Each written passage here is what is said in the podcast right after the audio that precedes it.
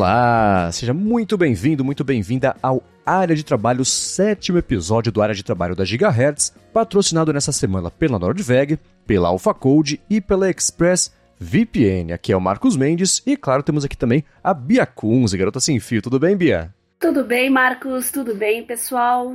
Depois de 15 minutos aqui tentando fazer a chamada dar certo, incluindo a ironia de eu ter mandado um PDF para você com a pauta, só porque eu brinquei porque eu não mexo com PDFs na semana passada, né? É. Mas deu certo, quero começar aqui o episódio fazendo né, com um follow-up do que a gente falou na semana passada. Eu tinha comentado de um feedback que o Rodolfo tinha dado sobre o aplicativo Medicare, que ele não tinha. Sim. Ele depende de acessibilidade, ele não conseguia registrar medicamento, ele falou que achou. Ele falou que não é tão intuitivo porque o leitor de telas primeiro fala que é um botão, para depois falar a opção de marcar, mas tudo bem, e deu tudo certo. Ah, entendi. É, é importante passar sempre para os desenvolvedores esses bugs, essas falhas. Ou mesmo questão de user interface mesmo, né? Às vezes não fica. Tá ali a função, mas não tá tão intuitiva, então é possível que se melhore isso.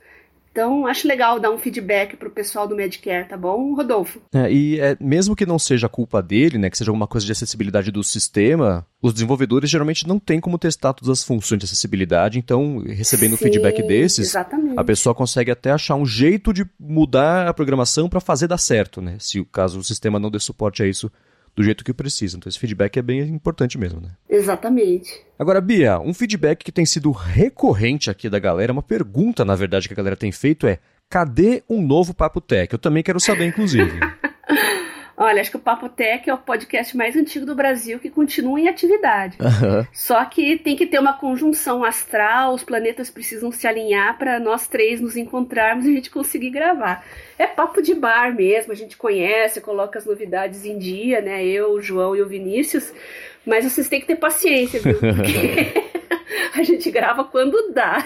Eu acho ótimo isso, que o Papotec é o mais antigo e ele consegue ser o mais antigo, ele, entra em atividade, sai de hibernação, né, quando os astros se alinham, como você falou, pra fazer, mas é... é- Quem não conheça, escute o último episódio que deve ter o quê, uns seis meses? Vai poder... Não, o último foi bem, foi mesmo, acho que faz um mês e pouquinho, mas Ah, a gente dá olá. pra gravar mais um aí. Pô, então, pergunta respondida, mas sigo ansioso, assim como os ouvintes todos aqui, por mais um episódio do Papotec. Legal.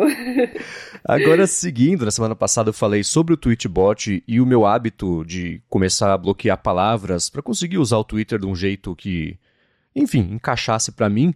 E o Paulo Branco falou que no meio da pandemia ele não conseguia mais ou ler ou ouvir notícias sobre o Covid. Então ele parou de ouvir noticiários e quando queria saber outras coisas, usava o Tweetbot com as palavras né, que estavam incomodando ele, tipo Covid, morte, morreu vírus e tudo mais, bloqueadas.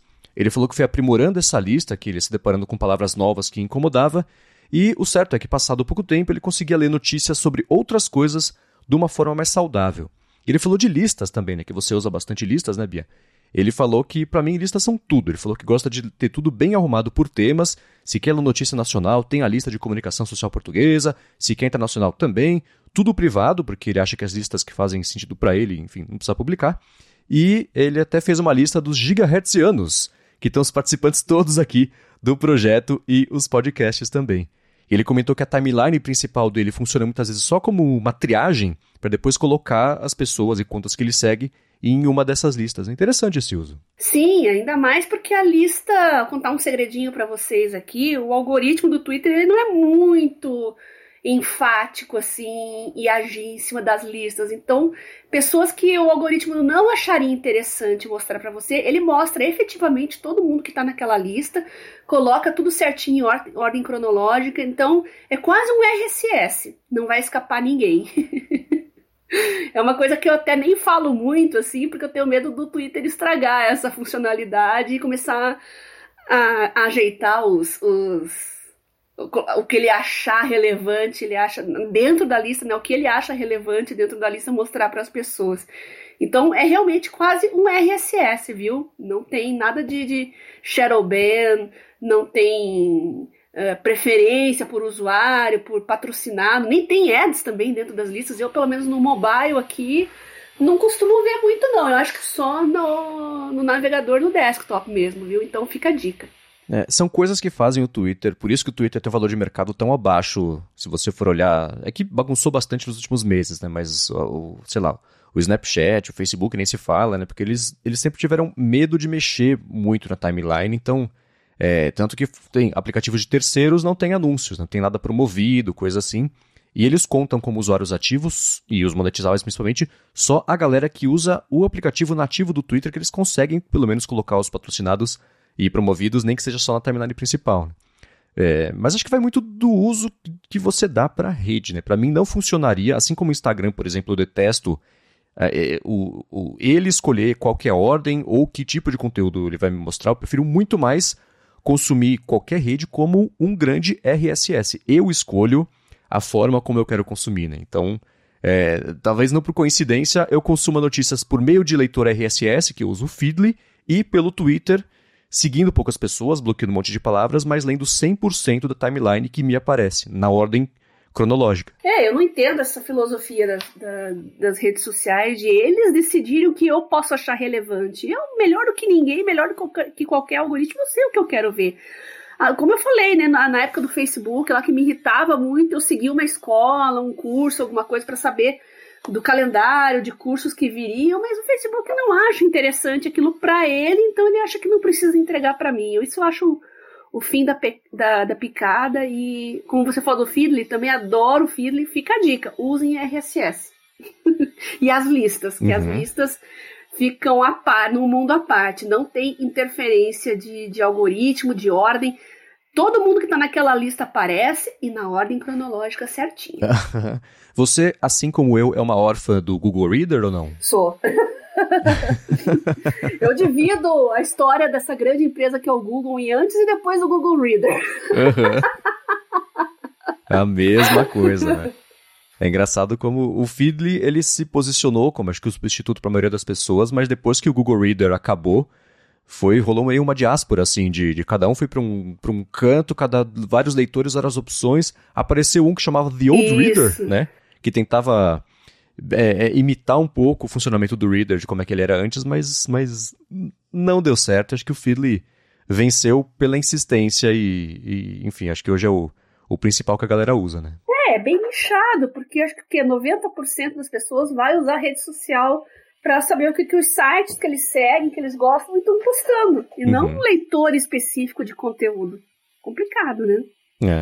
E eu até entendo, por exemplo, uma rede social resolver apelar para exibir os conteúdos de acordo com o algoritmo do que ela acha que vai ser importante para você, a partir do momento que as pessoas passam a seguir, sei lá, duas, três, quatro, cinco, seis mil contas, né? Aí fica impossível acompanhar tudo, então a intenção de você fazer borbulhar para a superfície coisas interessantes é bacana, legal, né? uhum. né? Mas quando isso começa a atrapalhar a experiência ou fica voltado só para conteúdos que geram mais engajamento, entre aspas, né? ou seja, vídeos compridos, coisas que não necessariamente tenham qualidade, mas que te segurem na plataforma por mais tempo, aí desalinha o, o que o usuário quer de uma ferramenta e o que ela precisa fazer para sobreviver, né? É, e o produtor de conteúdo tem que fazer alguns malabarismos para sobreviver também, né? Coloca aqueles baits bem sem vergonhas, uhum. é, vira biscoiteiro de, de clique. Então, isso arruína é, essa grande rede de informações como um todo. Por isso que as pessoas estão tão mal desinformadas. É, abundância de informação, acho que é inegável que tem. Agora, as pessoas não sabem realmente como gerenciar isso. E eu entendo que elas estão mais desinformadas do que nunca.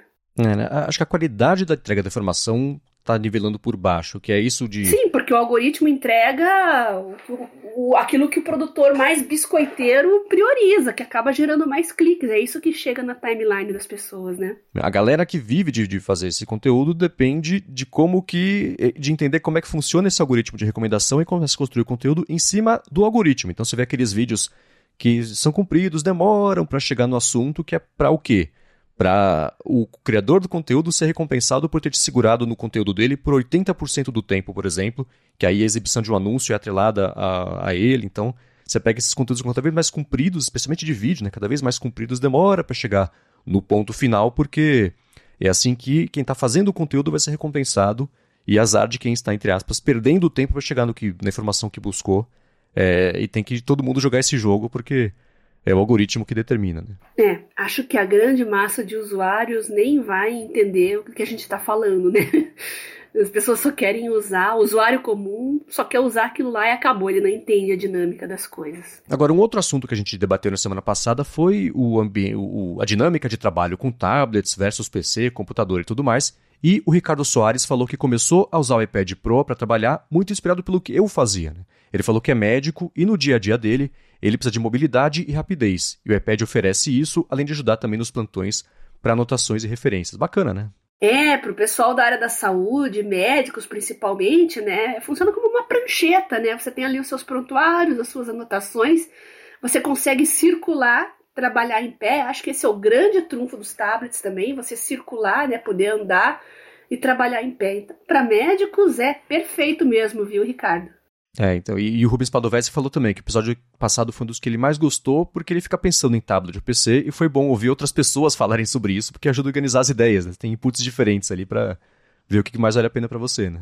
É, legal. Eu também gosto de ver o feedback das pessoas por isso, né? A gente vê como que outras pessoas usam, então você se inspira também para ter umas ideias, adaptar algumas coisas no seu, no seu uso, é bem interessante mesmo. Uhum. É, e eu mesmo eu comecei a usar o iPad Pro para fazer tudo na época que eu fazia basicamente o, o, o que eu precisava fazer era o roteiro e gravação do loop matinal, justamente porque vi outras pessoas migrando para esse workflow só com tablet. Falei, ah, gostei da ideia, vamos ver se funciona. E é aquilo, né? Funcionou até eu precisar de um pouquinho mais, que era a experiência de, de é, mexer com Photoshop e tudo mais. Aí voltei pro, pro PC. Certo. Quer dizer, pro notebook. Né? Uhum. E é, ainda sobre esse assunto, o Danny Boy falou que já tentou usar o iPad como única ferramenta, mas não se adaptou. Ó, o outro lado da história, né? Ele falou que o MacBook realmente é uma plataforma que ele prefere estar, e o recurso do controle universal, por exemplo, tem facilitado bastante a vida dele agora. Aquilo lá, ele falou que é magia negra. É isso aí. Cada uso é um uso, cada pessoa é uma pessoa, né? Tá certíssimo. O MacBook é realmente excelente, é poderoso, completo.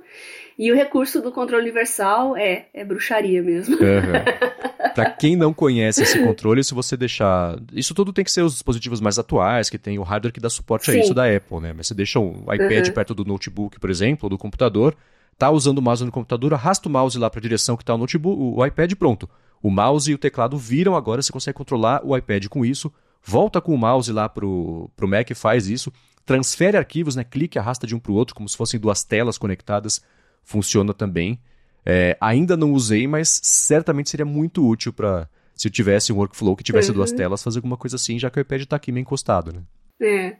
Não é magia, é tecnologia. Essa ah, só os, só os cyberidosos vão pegar a referência. Muito bem.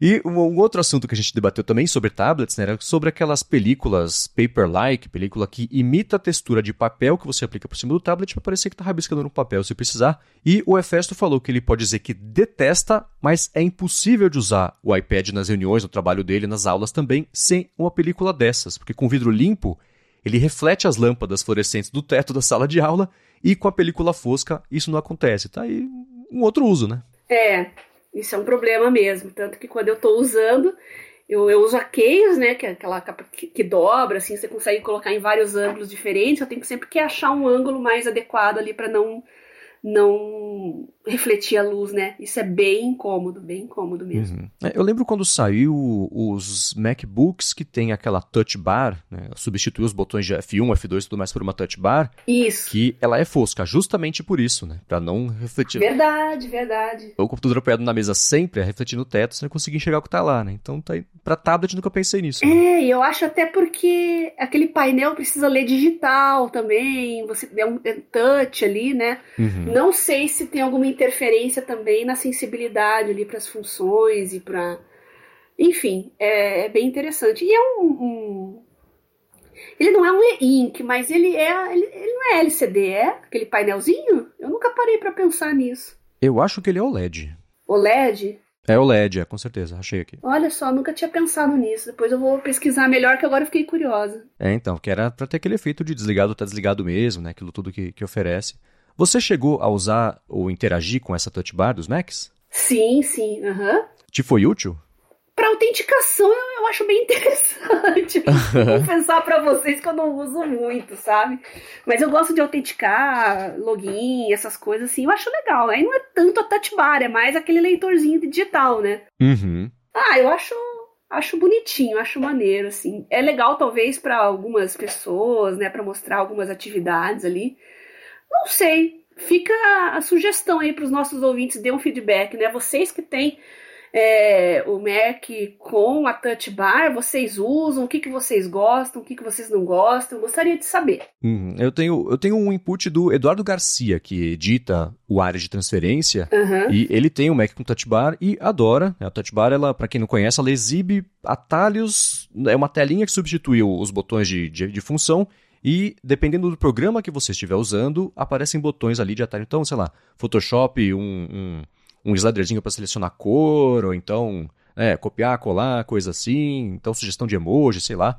E para muita gente foi inútil, para mim, eu não comprei um MacBook com a Touch Bar por causa disso, que eu achei que eu tiro muito mais proveito dos botões de função, que no keyboard Maestro, cada um dos Fs está configurado para fazer uma coisa, né, que seja abrir pastas específicas, é, abrir Tweetbot, Ulisses, pegar um texto que está na área de trabalho, tá tudo sempre na, nessas teclas de função. Então perderia muito é, por uma troca que eu não vi que faria muito sentido, né? Tanto e você olha até, ela não evoluiu ao longo dos anos, né? Não lançou nada muito significativo para ela depois da primeira versão e os Macs novos não tem mais. Então, é. eu acho que o time das pessoas que não tirava proveito disso era maior do que dos que tiravam, mas eu fico sempre interessado em saber quem tirava proveito ou tira proveito disso, é. de onde vem, como é que é. Então, entre mesmo em contato e comentem, porque eu fico sempre curioso eu uso teclado, uso teclado externo, né? Então eu não consigo me livrar das teclas de função. Eu, ainda mais passando, me alternando entre diversos dispositivos, você fica meio que assim preso a tentar trabalhar usando os mesmos atalhos sempre em qualquer dispositivo, né? Uhum. Então, a não ser que você use só o seu MacBook, né, que tem a Touch Bar e seja o seu único dispositivo, talvez seja mais fácil você se habituar e, e sei lá, se adequar a esse novo estilo, né? Não é o meu caso. É, é acho que você deu a dica certa para especialmente quem muda muito de setup, né, trabalha em casa de um jeito, no trabalho de outro, é. É, manter a consistência é a melhor coisa para ser mais produtivo, né? É, com certeza. Não tem que ficar remapeando com, ah, agora é o teclado brasileiro que eu estou usando no trabalho versus o é, americano. Nossa então, senhora. isso ajuda. Agora, Bia, eu quero entrar no primeiro assunto de verdade aqui do episódio, que é a respeito de sono.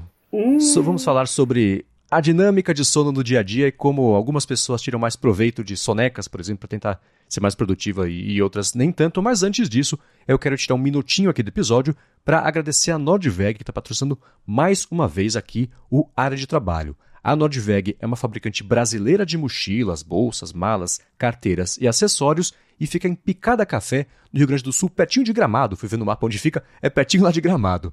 Eu tenho faz uns 3, 4 anos uma bolsa para notebooks deles e ela tem a qualidade que a Nordveg promete, a parte de costura, acabamento, ela tem um monte de compartimento por dentro para levar o MacBook, levar o Kindle, levar carregador, cabo, papel, tudo bonitinho lá. Tem zíper, tem uma parte que fecha com imã e, além disso, eu tenho também, faz um tempão que a minha namorada me deu, a bolsa para viagens, necessaire, acabei de usar esse fim de semana, inspecionei centímetro por centímetro, tudo certinho, tudo beleza.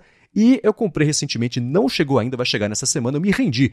Eu comprei o Deskpad, que a gente vai falar daqui a pouquinho sobre ele, o sorteio do Deskpad para quem comprar com o nosso cupom aqui. Eu comprei, faço review na semana que vem sobre ele, porque eu estou bem empolgado para usar. A Nordveg, é, é o que eu falei da qualidade. No caso das mochilas, por exemplo, eles fazem só, cada costureira deles faz duas mochilas só por dia, porque leva quatro horas para fazer, deixar bonitinho, deixar bacana. E se você comprar e precisar de um suporte, no caso das mochilas e das bolsas, você tem, é, é, e das, das malas também, você tem garantia vitalícia. Além disso, né, para todos os produtos, você, tem, você consegue devolver para eles se você quiser por 30 dias e para compras acima de 500 reais lá no site, você tem frete grátis para todo o Brasil e já está ficando mais perto, mas ainda assim volto a falar que é uma sugestão de coisas bacanas que você pode comprar para o Dia dos Pais, que está chegando, ainda dá tempo de você receber a tempo do Dia dos Pais. A Nordveg tem uma variedade gigantesca de acabamentos e opções de cores do couro para os acessórios, todas as mochilas também que eles oferecem. E se você quiser comprar com desconto de 10% por ser um ouvinte aqui do podcast, você acessa o endereço nordveg.com, vou soletrar N-O-R-D-W-E-G.com e para fechar sua compra, usa o cupom ADTRABALHO. Escreve tudo junto, AD Trabalho. Com isso você ganha 10% na sua primeira compra e entra até o finalzinho dessa semana. Então corre, dia 31 de julho, para o sorteio do kit workplace deles, que tem um deskpad de couro de 70 por 40 centímetros, que é o que eu falei que eu comprei, que eu falei que estava com inveja de quem ganharia, um porta-objetos também de couro e um organizador, um porta-cabos também de couro. Então acessa lá, nordveg.com, cupom ADTrabalho, garante 10% de desconto e entra para o sorteio até o finalzinho desse mês aqui do Kit Workplace. Muito obrigado, Nordveg, pelo patrocínio mais uma vez do área de trabalho e também pelo apoio a toda a Gigahertz. Nordveg, muito obrigada pelo patrocínio aqui ao área de trabalho e o que eu sempre falo, né? Não importa a sua atividade profissional, o seu outfit, a sua roupa, se você é profissional de saúde, que anda sempre de, de branco, se você precisa usar terno, uma roupa mais formal, olha, a variedade de bolsas e mochilas lá da Nordveg, com certeza você vai achar uma que se encaixa muito bem no seu estilo. É um estilo muito elegante e atemporal. Muito bem. Agora, Bia, tira uma dúvida, Bia. Você dormiu bem essa noite? Essa noite eu dormi bem. Você, ao longo do dia ontem, tira uma sonequinha, não, não tira sonequinhas? Como funciona o seu sono? Olha, é muito difícil, é muito, não dá mesmo, não dá mesmo. Uhum. Só que eu tenho outros problemas assim, sabe? Eu tento né? Eu tô cuidando muito bem do meu sono porque eu tento. Porque eu tenho uma tendência a ser insone, né? A dormir pouco. Uhum. Eu sei que e quando eu durmo pouco, acho que todo mundo percebe isso, né? Você se sente um caco, né? E nada funciona direito. Então eu coloquei assim para mim: não, eu vou dormir sete horas por noite, toda noite, eu vou dar um jeito. Mas eu dependo de outras pessoas, Marcos. Isso me deixa numa angústia. Uhum. Primeiro que eu presto serviço para uma empresa que está na Suíça, então já é um horário assim. É, eu, eu, eu, deixo que meu celular ligado, as coisas de acordo com o horário deles, mas até aí tudo bem. Agora, na hora de conciliar com os estudos, é que o bicho pega. Porque nas universidades aqui no Brasil, eu não sei, os professores têm. Cada um tem seu estilo de dar aula, não é uma coisa muito homogênea, assim. E tem certas matérias que os professores levam 15, 20 dias para mandar os slides da, da aula que ele deu. E você não lembra mais nada depois, né? Então o que eu comecei a. E são slides importantes, assim, são coisas que você é, só que só com o slide depois você não consegue entender nada. É gráfico, ali de linearidade, curva de calibração, é, é tudo gráfico, western blot, são basicamente imagens. Uhum. Aí você pega aqueles slides depois e a aula foi 20 dias atrás, você não lembra de mais nada, a não ser algumas poucas anotações que você fez, né? Então eu comecei a gravar as aulas e olha, acumula tudo para perto de período de prova. Isso me deixa tão furiosa. Teve um dia que eu fui dormir às duas da manhã e coloquei um alarme para acordar às quatro, para vocês terem uma ideia. Nossa. Então, é, é, é, horrível porque, no meu caso, no meu estilo de vida, é uma coisa que não está no meu controle. Isso me deixa muito oprimida mesmo, muito nervosa, muito furiosa. Uhum. Porque eu gosto de tudo certinho eu separo o dia da semana, hoje eu vou só estudar aquilo. Às vezes eu separo um fim de semana que eu não tenho nada, assim, hoje eu só vou fazer aquilo, aí de repente acontece alguma coisa e mata aquilo que você tinha programado para fazer. Então eu fico doida, né? Nesses casos aí que eu dormi duas, três horas por noite, né? Depois que eu entrego tudo, que eu faço provas e tal, às vezes eu acabo chegando em casa e vou dormir às quatro da tarde. E fico até umas dez da noite dormindo. Porque uhum. não tem outro jeito, não tem outro jeito, né? E soneca com despertador, mesma coisa. Se eu tô com déficit de sono e eu tô trabalhando, tô estudando, eu faço pausas e, e para deitar um pouco. Geralmente eu coloco uma hora de sono, assim, coloco um, o despertador uhum. para dali uma hora, dá para dar uma descansada em uma hora e depois retomar. É muito melhor, rende mais você fazer essa pausa, dormir uma hora e retomar, do que ficar igual um zumbi por horas e horas a fio e o negócio não vai para frente, né? Então. É, o, o, que eu observo é que pessoas que trabalham com a saúde têm um, um, ciclo de. Um ciclo não, né? Um esquema de sono do dia a dia que é sempre bem maluco, né? Não tem é. aquela coisa de final do dia, chega à noite, dorme 8 horas, acorda no dia seguinte, trabalha o dia inteiro. Os horários são mais bagunçados, né? Exatamente. Eu sempre trabalhando, às vezes, plantão, hospital, então estando atendendo pacientes especiais, às vezes eu tinha que ir feriado, domingo, eu ver os pacientes, então não tem uma, uma rotina certa, assim. Então, o sono acho que é o primeiro a sofrer as consequências dessa rotina maluca, uhum. né? O pessoal da área de saúde sabe disso. É, pois é. Então, e você, é, trabalhando com esse fuso horário tão grande, não tem muito o que fazer, né? Você fica meio sujeito Sim. a isso, ainda mais aquilo que a gente comentou em alguns episódios sobre nem todo mundo ter o tato de saber a melhor hora de entrar em contato, de pensar, poxa, será que eu preciso mesmo interromper o dia dessa pessoa para tirar uma dúvida que dá para tirar por uma mensagem? Mas enfim.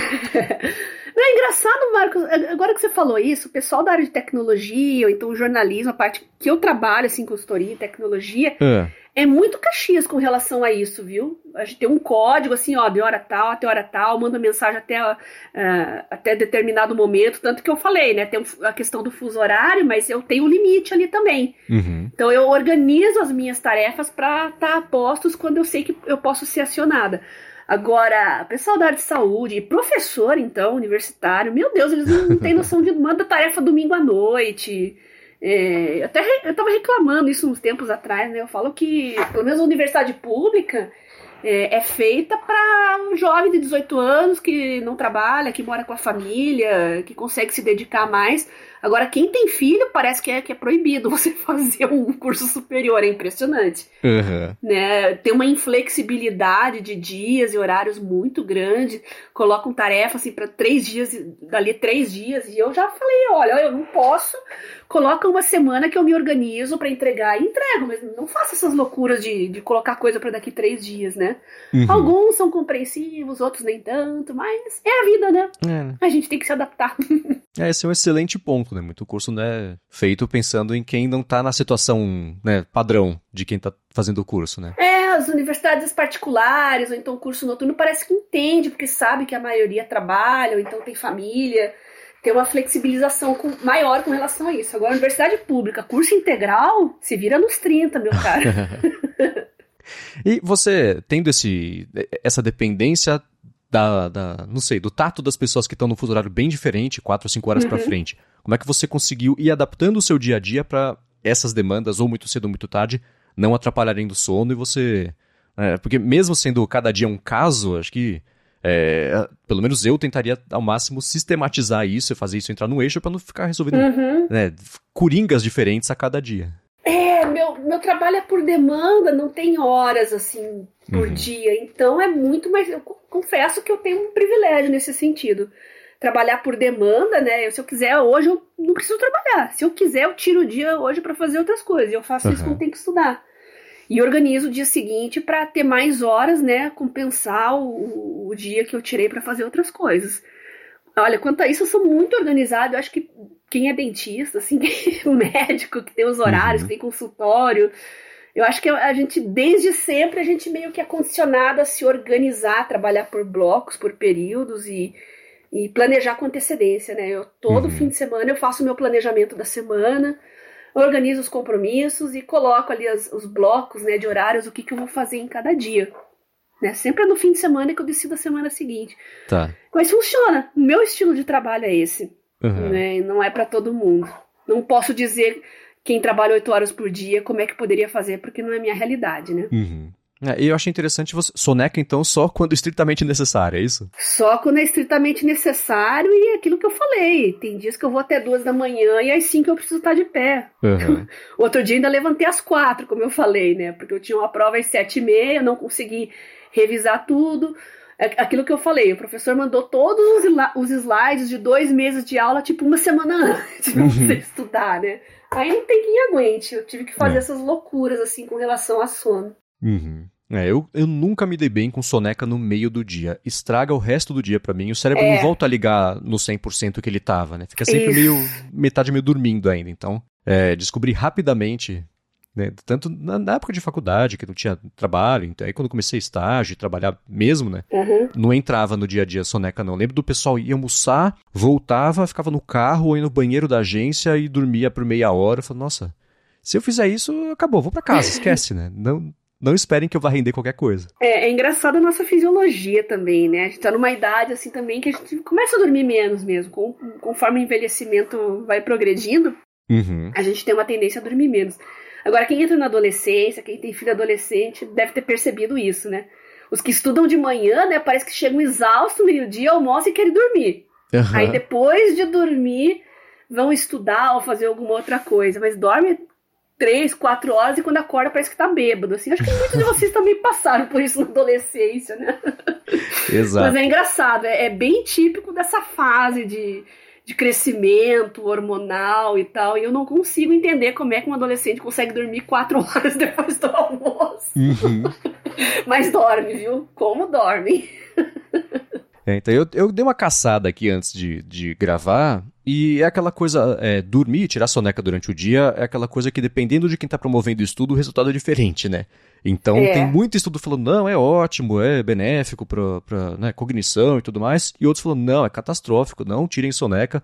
Aparentemente, existem mais estudos mostrando que a soneca é ruim, tanto para produtividade quanto para saúde, do que os que falam, não, que é, que é bacana, que aumenta né, risco de pressão alta e derrame uhum. e, e, tudo é. mais. É, então tem essa parte científica, nem todo mundo concorda, mas me parece que é, sei lá, 60 a 40, assim, a, a porcentagem é. que falam que tirar soneca não é bacana. Isso, isso claro, no, no meio do dia. Quando você coloca é. despertador, você desperta e levanta e acorda e pronto, tocou, fechou? Ou você põe, ah, me acorda daqui 10, daqui 15, soneca uma vez, soneca duas, aí arrisca de perder a hora. Como é que é o seu dia a dia? Como é que você lida com a hora de acordar e que é inevitável ter que levantar? Olha, uma coisa engraçada também, eu tenho a, a Xiaomi, a pulseirinha, né, a Mi Band uhum. 4.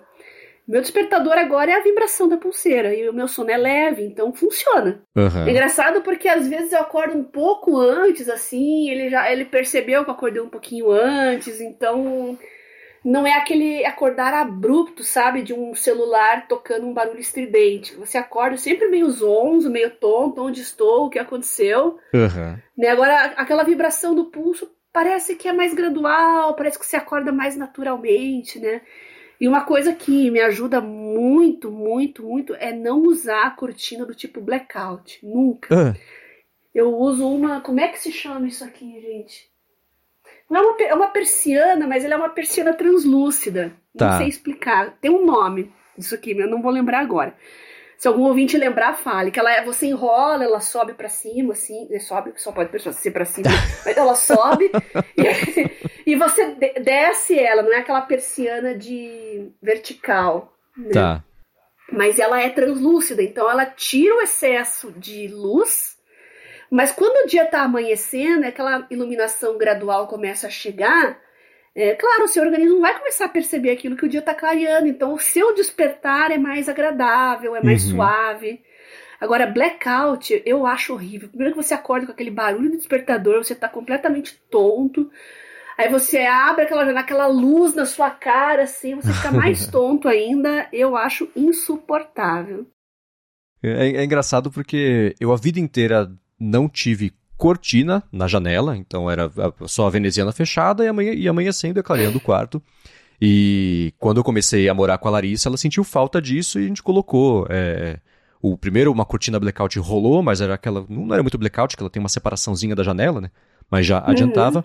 E no apartamento novo que a gente está morando aqui, a gente colocou. É exatamente o seu oposto. A gente colocou uma cortina que bloqueia completamente qualquer indício de que existe luz ou vida lá fora. E eu tenho preferido, é muito melhor para mim, é claro, muito melhor dormir assim do que acordar naturalmente ao longo do dia. Existe sim aquela coisa de você despertar naturalmente e falar, putz, são duas, quatro, seis ou oito da manhã, não faço ideia.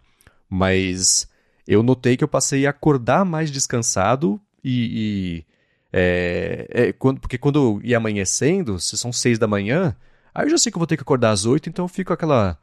aquela dorme um pouquinho, fico mais. dorme, mas não descansa, né? Fica mais, mais um pouco mais alerta. E com uhum. o blackout dá pra né, ficar. esquecer que existe o um mundo até exatamente a hora de acordar. E eu sempre fui aquela pessoa que trocava café da manhã por minutos a mais de sono. Então, é, é. qualquer segundinho que eu puder espremer a mais ali de sono, eu tiro. E usava muito o negócio de, de né, pô, ah, tem que acordar, sei lá, às 8. Ah, põe às 7h15, 7h30, 15 para as 8. E também por influência da Larissa, vê que assim, se ela tem que acordar às 5h40, ela põe o despertador às 5h40, o despertador toca, ela levanta. Fala, olha, que incrível, vou tentar fazer isso. E tem, tenho feito isso, mas ainda assim, sempre deixando pro máximo que dá de levantar mais tarde. Mas tirei aquelas sonecas com despertador, porque você não descansa, né? Eu percebi também que vale mais a pena deixar um despertador e ele tocar e levantar do que ficar naquele vai não vai por uma hora, meia hora ali, é. que você não descansa nada. Né? Exatamente. Quando você estava falando, eu já entrei no meu Evernote, já achei a minha persiana aqui, a persiana romana. Hum. Quando eu estava procurando ela, eu estava procurando uma coisa que fosse a prova de gatos, né? e me recomendaram persiana. É. Sabe como é que é gato, né? Você tem essa variável. É. Aí me recomendaram, ah, tem aquele estilo romano. Eu falei, mas o que, que é romana? É, ah, você só pede para colocar uma que não seja, que não bloqueie muita iluminação, né? Pega uma mais translúcida. Perfeito, perfeito. Jogue no Google aí persiana romana. Tem com blackout, mas tem sem blackout também tá? Tem os dois estilos, mas é, é ótimo, dá aquela privacidade, o ambiente não fica muito escuro, absurdamente escuro, então é, a questão é que o seu corpo vai perceber quando o dia estiver clareando e vai se preparar para um despertar mais suave. Uhum. Agora, que aplicativos ou que você usa o nativo mesmo da Xiaomi para fazer monitoramento do sono ou você não presta atenção nisso? Como é que é? Não, não, uso nativo mesmo, funciona bem. E eu tenho já organizado aqui para dias diferentes da semana, horários diferentes, né? Hoje é um dia, por exemplo, eu posso dormir um pouquinho mais. Então, na segunda, eu sempre trabalho até uma, duas da manhã, e daí eu acordo nove e meia, mais ou menos. Então, cada dia da semana, de acordo uhum. com a rotina, tem um, um despertador para um horário diferente. Boa. Funciona super bem e é o próprio aplicativo nativo. Não uso. Tirando o do próprio, do próprio smartphone, mas eu uso assim, é, é, o do smartphone eu uso para fazer intervalos, às vezes. Eu coloco ali uma hora para. Oh, vou dar um tirar uma soneca aqui agora. Né? Mas como eu falei, só se eu estou numa situação de déficit de sono, senão uhum. eu não faço isso. Aí eu coloco no próprio smartphone mesmo. Você pode usar até comando de voz, né? Ok, Google, me acorde para daqui uma hora. me acorde daqui uma hora. Ou então tocar alarme para daqui uma hora, por exemplo, né? Não precisa nem ficar pensando muito ali, ele já vai te acordar na hora que você quer. Uhum. É, eu comecei a usar há muito tempo um aplicativo que é o Auto Sleep para o Apple Watch, que ele identifica automaticamente quando você vai dormir e faz toda a análise de, de sono profundo, se acordou, se não acordou e tudo mais. E por muitos. O aplicativo, ele, a interface dele é bem confusa, mas ele é uma fonte enorme de dados, ele é muito completo. Né? E aí, com isso, né, dormindo, acordando e vendo todo dia como é que tinha sido o meu sono, passei a entender a parte de padrão de sono, o que, que cada coisa influencia no sono. É, você falou de a gente vai envelhecendo. Eu comecei a chegar na idade que toma café da metade para frente da tarde, esquece, eu não vou dormir tão cedo. e eu sempre tive dificuldade de adormecer. Mesmo sem café, eu deito até a cabeça desacelerar, são horas. É horrível. Posso, né, eu sempre tive. É, dá uma para frente que eu durmo. Posso deitar às 8, às 9, às 10, às 11, eu vou dormir a uma da manhã.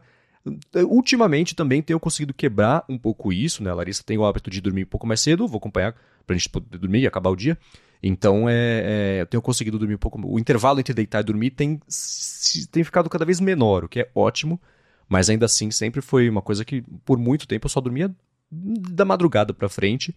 E aí, percebendo como é que o café influenciava nisso, se eu fiz atividade, se eu não fiz, tô preocupado, se eu não tô, se tem coisa para banhar, se não tem.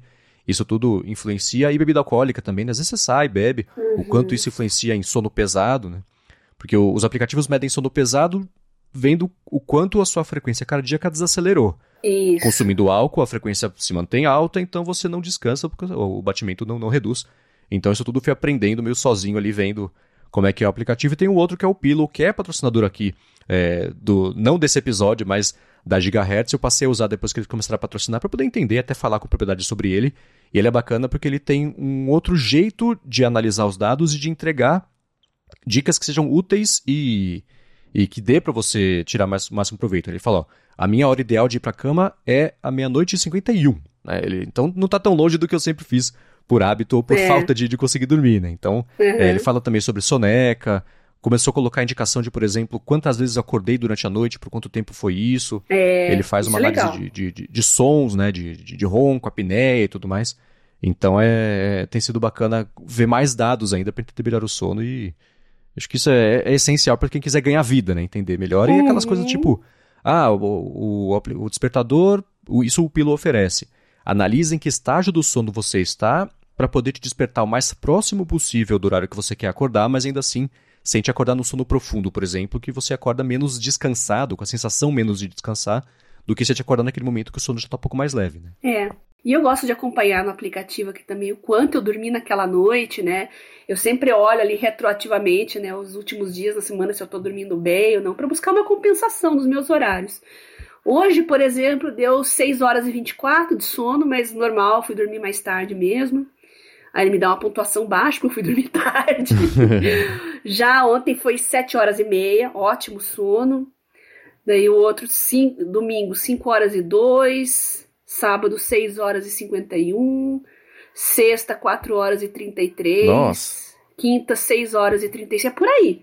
Eu tento colocar 7 horas como, como meta, né? Mas Uhum. é, é difícil. Eu me sinto bem e descansada quando já dá 6 horas e meia, assim, né? Aí quando dá 5, aí eu fico meio preocupada, eu tento compensar e pisar um pouco no freio pra não, Aham. não ficar com déficit de sono. Sim, eu noto, por exemplo, minha dica, né, gravando, especialmente agora que eu vou voltar a gravar podcast todo dia com o Bolha Dev, é, a minha dicção, fica, é, a falta de sono influencia, ela fica pior. Então tem umas coisinhas que você vai percebendo ao longo do dia como é que isso influencia também. É verdade. E dando minha espiada aqui, minha média são 7 horas de sono e já, já, já tá resolvido. Quem ouve o Papo Tech sabe que tem um episódio clássico que eu dormi no meio. Nossa senhora, eu dormi no meio Então. do podcast, Marcos. Eu fiquei tentado a trazer esse assunto lá no começo, falei, não, deixa, né? vocês, é, eu, eu lembrei disso aí eu falei, tem que trazer esse, esse episódio aqui pra contar no podcast. Mas é que foi assim, foi uma gravação. Eu tava em São Paulo, eu não lembro o que eu tava fazendo lá.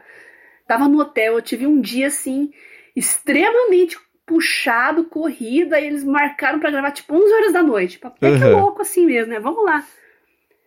Aí eu, eu, eu sempre me esforço pra fazer, eu sempre encho minha, minha agenda de coisas, assim, eu sou, eu sou muito louca mesmo, né? Tem que É. mudar isso.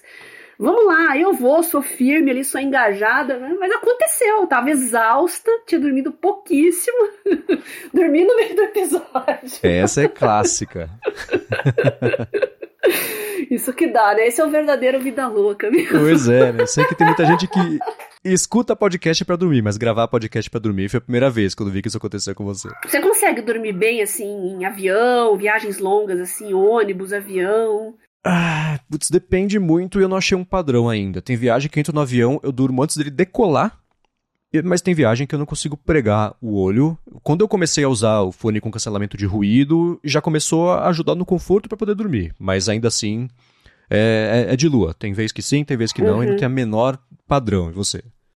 Comigo acontece uma coisa engraçada. Na ida, geralmente eu não sei o que, que vai acontecer. É sempre uma situação mais excitante, né? Você fica ansioso e Uhum. tal. Eu não consigo. Agora, na volta, que você tá exausto, tá louco pra voltar pra casa, eu durmo, e durmo bem. é, pra vocês verem como o psicológico afeta isso também, né? Sim. né? É até a, a sensação de duração da viagem, né? Pra ir parece que é sempre mais rápido do que pra voltar. né? É verdade. Tem isso também. Quando você tá mais cansado, parece que não acaba nunca, né? Tem razão. Muito bem, agora eu quero trazer o segundo assunto aqui do episódio de hoje, que é um que a galera vinha pedindo pra gente falar, que é sobre palestras, a nossa organização, nossas técnicas e tudo mais. Acho que esse vai ser um assunto bem bacana, que eu sei que a Bia tem bastante experiência nisso. Mas antes de falar sobre isso, eu quero agradecer a AlphaCode, que também está patrocinando aqui mais esse episódio da área de trabalho. A AlphaCode é uma empresa especializada no desenvolvimento de aplicativos para quem quer fazer sua transformação digital e já fez mais de 200 aplicativos, tanto para Android quanto para iOS também, que foram baixados já mais de 20 milhões de vezes. Então, se você trabalha numa empresa, ou tem um produto, ou tem uma ideia, faz tempo que você tem essa ideia, e quer que vire um aplicativo com quem sabe o que está fazendo, com qualidade de entrega, ou se você já tem um aplicativo que você quer, né, tá meio abandonado, você precisa de alguém, a sua empresa precisa de alguém para dar um tapa nele, atualizar, você pode conversar com a AlphaCode, que ela está oferecendo um desconto especial para os ouvintes aqui do área de trabalho. Então, para garantir seu desconto, você faz o seguinte: acessa alphacode.com.br, vou soletrar a l p h code.com.br, bate um papo com eles, explica a sua necessidade, comenta que, claro, que um ouvinte do área de trabalho para conseguir garantir seu desconto e pronto, você resolve de vez a atualização, o desenvolvimento do seu aplicativo ou finalmente tirar aquela ideia que você tem, ah, é tipo um Uber, só que para reticências, você vai conseguir fazer isso com a AlphaCode sem dúvida, com qualidade muito bacana de entrega, porque eu já sei dos ouvintes, tanto aqui do área de trabalho quanto também da época do Loop Matinal que fizeram com eles, não se arrependeram, então acessa lá alphacode.com.br e faz seu aplicativo, tira do papel seu aplicativo com um desconto especial. Muito obrigado ao AlphaCode pelo patrocínio de mais esse episódio aqui do Área de Trabalho e pelo apoio também, claro, a toda Gigahertz. AlphaCode, muito obrigada por patrocinar o nosso trabalho e vale lembrar que o desenvolvimento de aplicativos, né, para empresas, uma coisa assim personalizada para trazer uma melhora na sua rotina, é uma coisa muito importante no contexto de hoje, onde está tudo no online, está tudo no digital.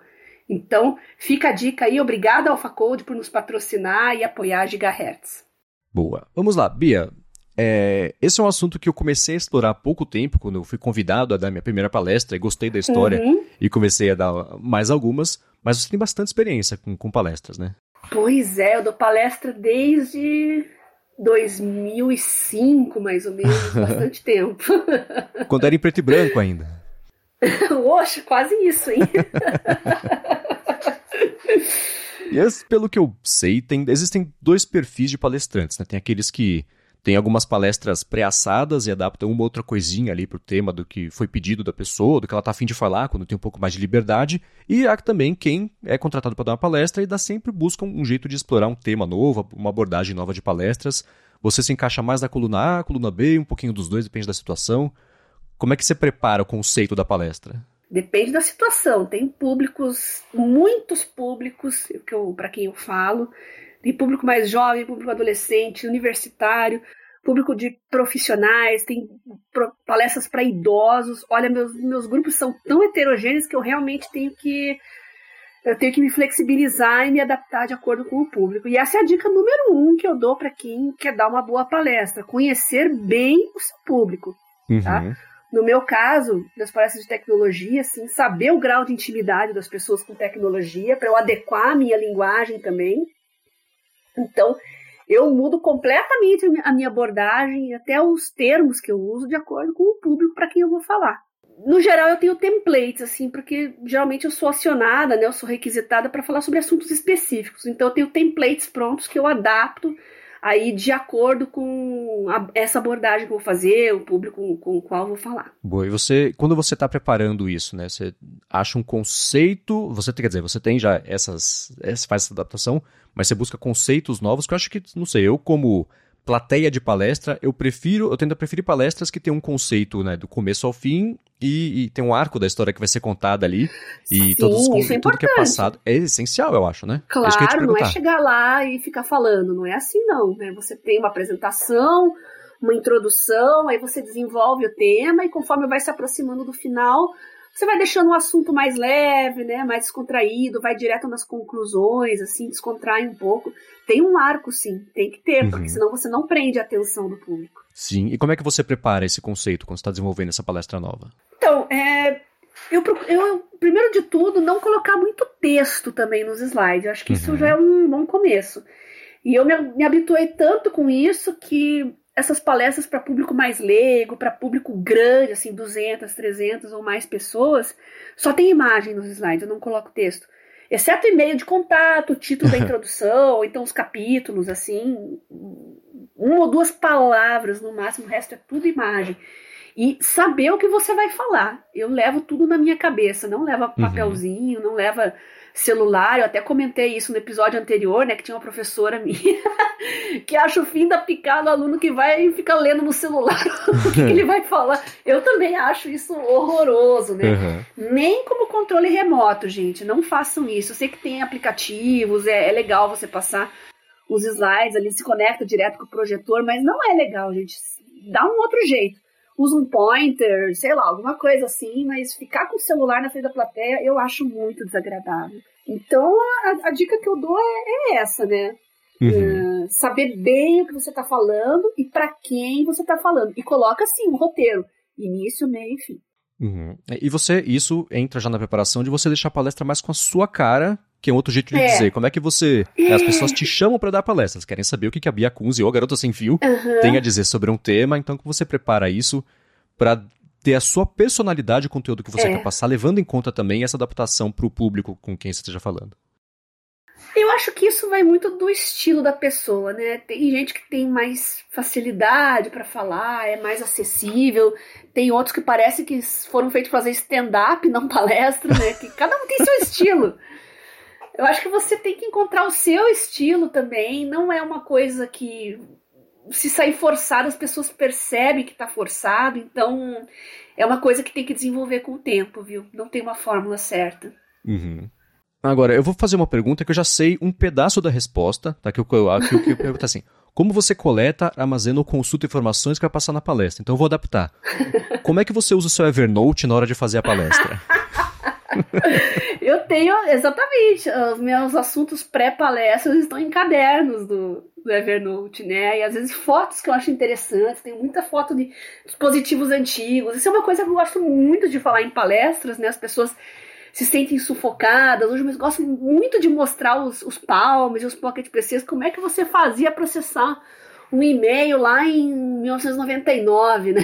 Uhum. Aí as pessoas parece que quando dá esse insight, elas entendem melhor que elas estão num contexto muito melhor, digitalmente falando hoje, só estão uhum. perdidas e precisam achar um caminho.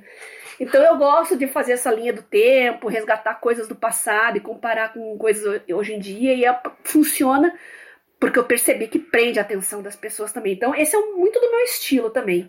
Tá tudo lá no meu Evernote, tem os caderninhos organizados, tem dispositivos por ano, tem nomes de aplicativos que eu já usei, porque às vezes a gente esquece o que a gente usava né, antigamente. então eu deixo tudo isso bem, bem organizadinho. E quanto ao aplicativo da apresentação em si, eu sempre usei o Keynote, que eu gosto muito. Uhum. Eu comecei com ele, na verdade, lá em 2005, usava só ele praticamente. E hoje, como eu estou nesse ambiente de Microsoft Office, eu estou usando o PowerPoint. Tá. Então, eu, eu me adapto bem com, com soluções, aplicativos. Já usei o Canva também. Só que é aquele negócio, eu prefiro ter tudo num lugar só ali. Então, ou é o Keynote, ou é o PowerPoint. Então, não tem necessidade de. E não gosto de transições, coisas sofisticadas, não. Assim, é uhum. é slide com imagem e acabou. não é uma coisa super elaborada. Não. É, o Keynote, ele é, muito, a história dele é interessante porque ele foi criado porque era só para ter um, uma ferramenta que o Steve Jobs poderia usar ou pedir né, para o slide ser do jeito que ele queria. Então acabou ficando bom o suficiente para lançarem isso. E ele, quando eu descobri o Keynote, que era para fazer apresentações para a agência que eu trabalhava na época, e eu estava acostumado a usar o PowerPoint, né, que era mais engessado, o Keynote era, tudo é possível lá, né? De, de, de, hoje em dia, em 2022, falar isso é meio ridículo porque é, o PowerPoint alcançou essas coisas, né? Mas não tinha no PowerPoint, ah, quero um jeito fácil de, putz, mexer no, no, quanto esse canto é arredondado, mexer na grossura da linha, mexer no jeito exato que isso vai entrar de uma forma animada quando tinha que ter animação. Então o Keynote ele era muito bom para isso. Existem vídeos que são feitos no Keynote, né? O, a parte de animação dele é tão poderosa para quem for usar isso quando o propósito pedir, né? É, que dá para fazer vídeo, que você controla com uma timeline mesmo de, dos eventos que vão acontecer, como é que entra. Então, para quem tem um Mac ou um iPad, principalmente também, e nunca mexeu no Keynote, vale a pena dar uma fuçada, porque o acabamento que ele dá para as apresentações é muito bacana mesmo. Né? É, algumas vezes eu preciso projetar a minha própria tela, mas isso é mais assim, não é tanto palestras, às vezes são workshops que eu dou também, então eu não tenho tantos slides nesse caso, mas eu projeto muito a minha tela. E nesse caso eu tenho um roteirinho, que eu também deixo no Evernote do que, que eu vou mostrar.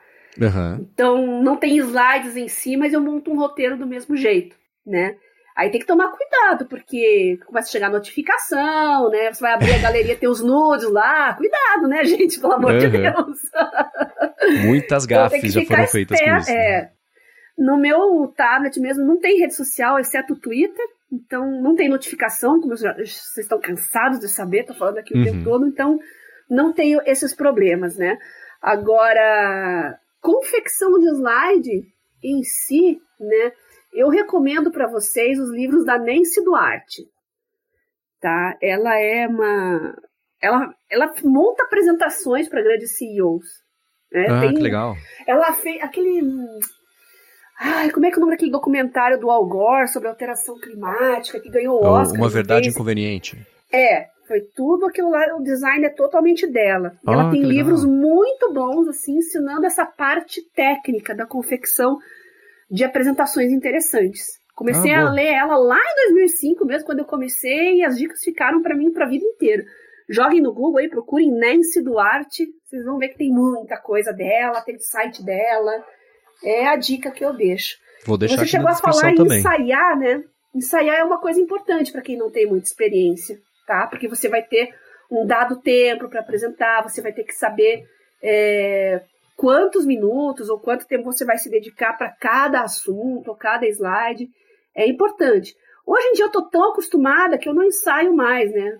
Raramente, a não ser quando eu tenho que apresentar junto com outras pessoas, a gente conversa um pouquinho né, pergunta assim, ah, você vai falar quanto tempo, o que que vai ser, para ficar uma coisa assim é, é, mais organizada, né? Quando eu tô com outras pessoas em mesas redondas, às vezes acontece isso, ou apresentação de, de várias pessoas juntas, mas quando sou só eu, sozinha, eu nem saio mais, mas isso vem com o tempo, né?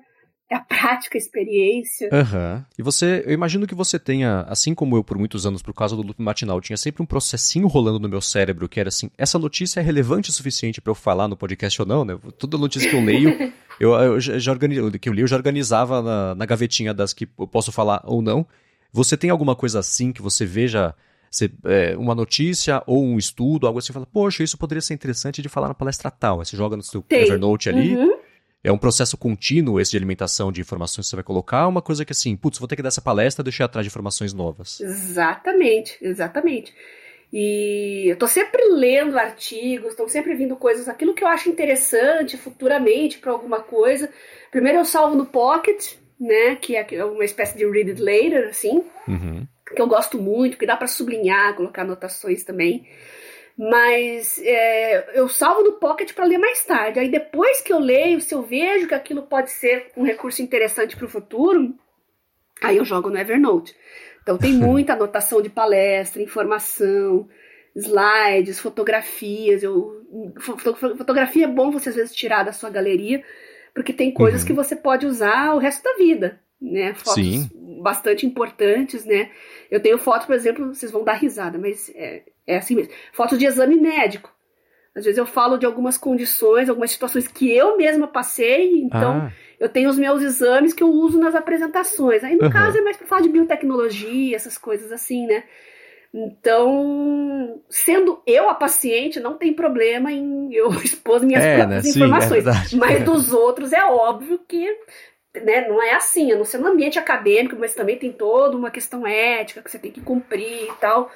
Mas sim, eu guardo, fica lá, tem o meu repositório de informações que eu pretendo usar no futuro e é uma coisa que você constrói com o tempo também. Ela se torna útil com o passar do tempo, não vai ser de uma hora para outra. Uhum, tá, o importante é. é você ter a iniciativa de guardar. Gostou? Coloca num lugar lá que fique. No meu caso é o Evernote, tá lá perpetuamente.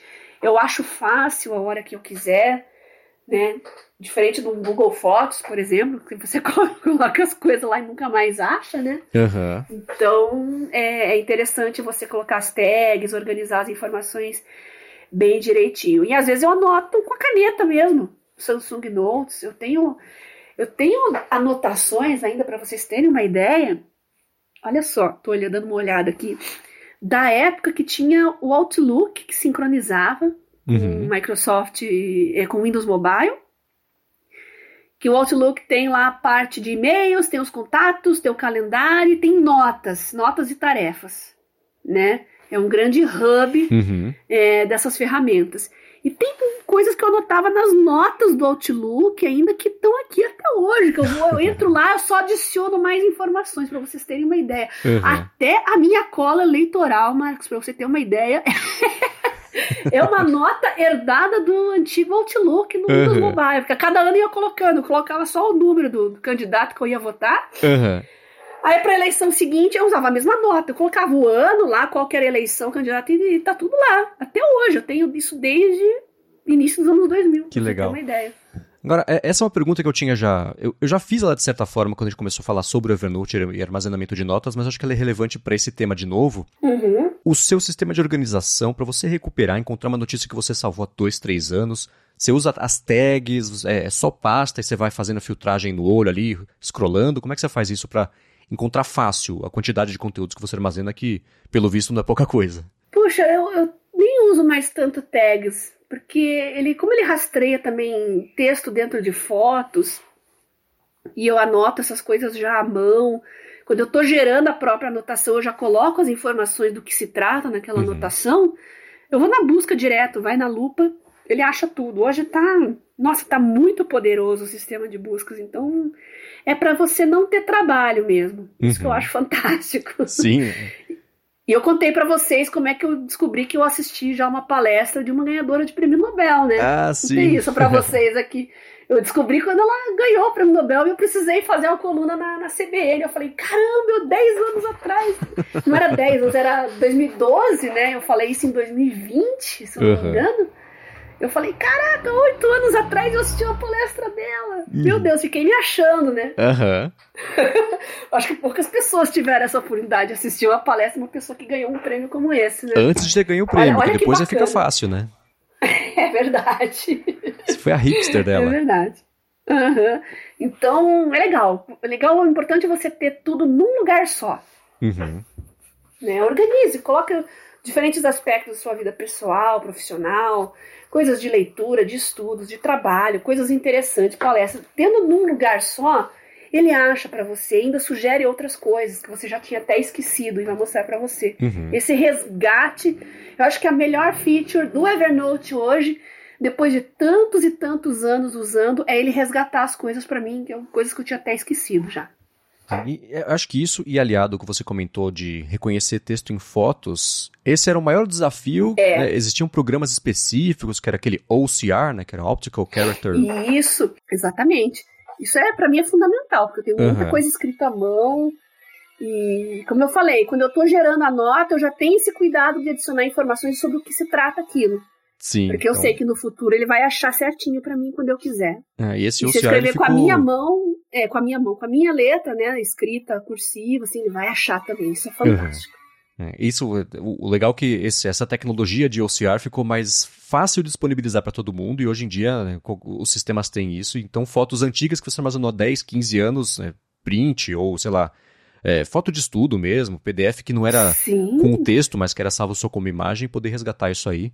É, as ferramentas todas, ferramentas todas ficaram mais poderosas retroativamente e acho que vai facilitar bastante mesmo, reduz, como você comentou, essa necessidade de ficar tagueando tudo, né?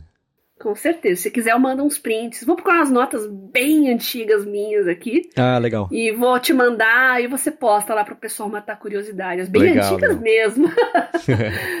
Aquelas escritas ainda com, é, com cinzel e martelo. Feita nos tablets dos mandamentos, como a gente comentou no, no outro episódio. Agora eu quero trazer o, o levar o papo para a apresentação mesmo, né? O dia da apresentação e organização disso e até como usar a tecnologia para ajudar antes, durante e depois da apresentação, porque acho que isso vai ser uma uma dica bem útil também. Até falar também sobre medo de se apresentar para quem tem. Mas antes disso, eu quero agradecer aqui o último patrocinador do episódio de hoje, que é a ExpressVPN. Com a ExpressVPN você navega de uma forma mais segura pela internet, especialmente se você depende de Wi-Fi públicos, de shopping, hotel, hospital, restaurante, aeroporto, sei lá, escola. É, é, não por culpa de quem, né, não por malícia de quem colocou a rede desse jeito, mas essas redes tendem a ser um pouco menos seguras, podem expor os seus dados, então com a ExpressVPN você navega de um jeito criptografado e com isso, mesmo numa conexão que não seja segura, os seus dados ficam seguros sem perder a velocidade, que é uma coisa bacana, né? A ExpressVPN investe muito em garantir uma velocidade bacana de navegação, mesmo se conectando à VPN, que o dado né, ele faz um caminho um pouco mais comprido, que tem que passar primeiro pela, pela ExpressVPN para depois chegar até onde você quer e vice-versa. Então ele se preocupa muito com isso. E ao utilizar a ExpressVPN, você também te abre a possibilidade de você poder explorar a internet como se estivesse em outros países. Então, para ver um vídeo do YouTube, por exemplo, que ah, só está disponível nos Estados Unidos, tudo bem. Vai na ExpressVPN, liga lá, fala que está nos Estados Unidos, aí os dados vão ser roteados por lá, você consegue assistir esse vídeo. Netflix, a mesma coisa, você consegue explorar catálogos de outros países, ou ao contrário, está viajando, vai dar uma palestra lá fora, por exemplo, você pode se conectar, usar a ExpressVPN e falar que está no Brasil para que você possa usar a internet, acessar um conteúdo que esteja só aqui no Brasil. Isso eles dão suporte para mais de 100 países, que é uma coisa bem bacana. Então, para você conhecer melhor a ExpressVPN e aproveitar três meses de graça, se você for assinar o plano anual, você faz o seguinte: acesse o endereço expressvpn.com/adtrabalho. Nesse link você vai ter 30 dias para experimentar. Aí, se você quiser assinar, se você for assinar o plano anual, você ganha 3 meses, não paga nada por 3 meses para completar esse plano anual. Então acessa lá uma última vez, expressvpn.com adtrabalho. Tem link aqui na descrição e assinando por esse link, é claro, você também ajuda o podcast. Muito obrigado ExpressVPN pelo patrocínio mais uma vez aqui do Área de Trabalho e também, claro, pelo apoio a toda Gigahertz. E se você ainda acha que VPN não é importante na sua vida, basta dar uma olhadinha nos anúncios também que você recebe. Alguns chegam a ser até bastante intrusivos e ofensivos, mas por aí você tem uma ideia do, do tipo de informação que terceiros estão obtendo a partir dos seus dados, do seu histórico, da sua navegação. Então é bom refletir sobre isso e ter uma solução como a ExpressVPN com certeza vai trazer mais segurança no seu dia a dia. Então, obrigada também por nos patrocinar e prestigiar o trabalho. É, e você comentou de anúncios. Se você, por exemplo, para quem divide a casa com muitas pessoas, a, a conexão por, é, pelo Wi-Fi, né, se você se conectar ao Instagram, por exemplo, ou faz uma pesquisa no Google, passa tudo pelo mesmo cano. Então, é, acontece, por exemplo, às vezes da Larissa pesquisar para alguma coisa, sei lá, pote. Aí é. pesquisou por pote, viu lá o que ela precisa, dá um, dois dias, eu começo a receber no Instagram, por exemplo, anúncio de pote, porque a conexão Wi-Fi tá tudo ali vindo do mesmo lugar.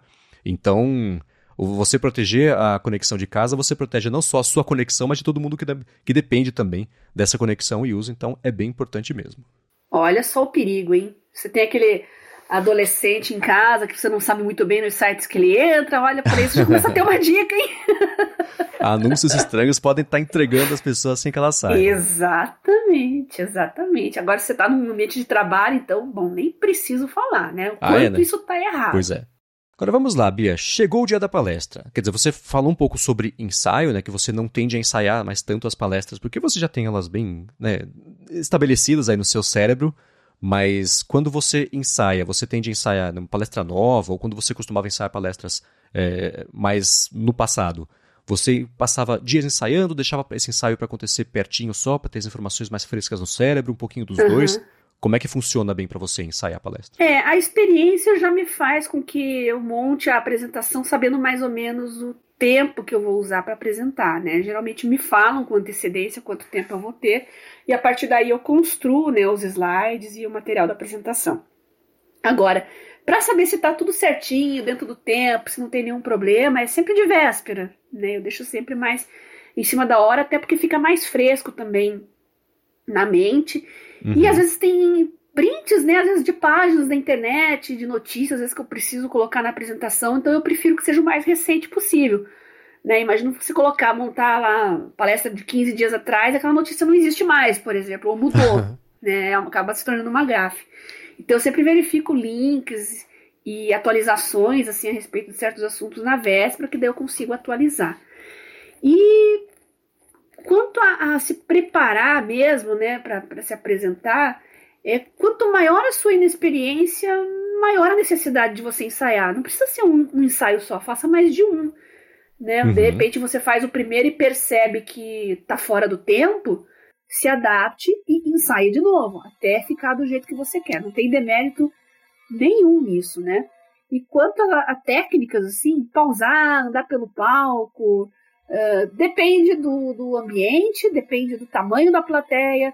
Uh, eu já, já aconteceu de eu dar uma palestra e eu descobri que eu ia apresentar os meus slides numa tela que era quase uma tela de cinema. Então é bom saber também as características da sua sala. Se você vai ter que uh, projetar alguma página da web em tempo real, por exemplo, você tem uma conexão boa para isso? É, o ambiente lá vai oferecer um Wi-Fi, ou mesmo o seu 4G, caso você queira usar, vai pegar, porque eu já passei muito é, uhum. é, por ir em auditórios, assim, que ficam em porões, em subterrâneos, que não passa nada, nada de sinal web, nem de 4G, nem de Wi-Fi, nem de nada. Uhum. Então você tem que saber disso com antecedência para poder adequar a sua apresentação. Então, conhecer o público, conhecer o local e conhecer uh, os recursos que vão estar disponíveis para você no dia da apresentação. Sim, é, uma dica que eu daria para esse ponto específico é tente depender o menos possível de coisas externas no momento da palestra, porque né, se cair a internet, não tiver acesso, pronto, né? Se for uma coisa essencial, danou-se, né? Então, isso é uma coisa que eu sempre procurando por dicas. Quando eu comecei a dar palestras, que foi um pouco mais recentemente, mas ainda assim, era isso. Reduza o máximo possível a quantidade de, de, de variáveis que possam dar errado. Inclusive, sei lá, quando eu. Eu lembro no dia que eu fui apresentar meu TCC na faculdade, eu falei, poxa, já pensou se acabar a luz? Falei, não, que acabar a luz, cara, não é que acabou a luz? Na hora da apresentação, acabou a luz. Então, foi-se embora todo o apoio visual de slides. Se a gente não soubesse exatamente o que a gente ia falar, pronto, a palestra, a palestra enfim, a apresentação teria ido por água abaixo. Né? Então, essa dica que você deu, não só de não ter muito texto, mas do slide ser. É, é, é óbvio isso falando assim, mas acho que na hora de, de, fazer a apresentação, a gente tem a tentação de se apoiar muito no slide. O, slide é um apoio visual única e exclusivamente para reforçar o ponto que está passando. Se você depender dele 100%, né? A não ser que, sei lá, você está, como você falou, apresentando um caso médico. Ai, tudo bem, está mostrando o, o assunto sobre o qual você está falando, e aí não tem muito para onde correr, né? Então acho que depender da menor quantidade possível de elementos externos na hora da apresentação é, é, é uma receita de já estar tá com meio caminho andado para ser uma apresentação de sucesso, né? E tem o caso mais complicado de todos, que é o medo de se apresentar.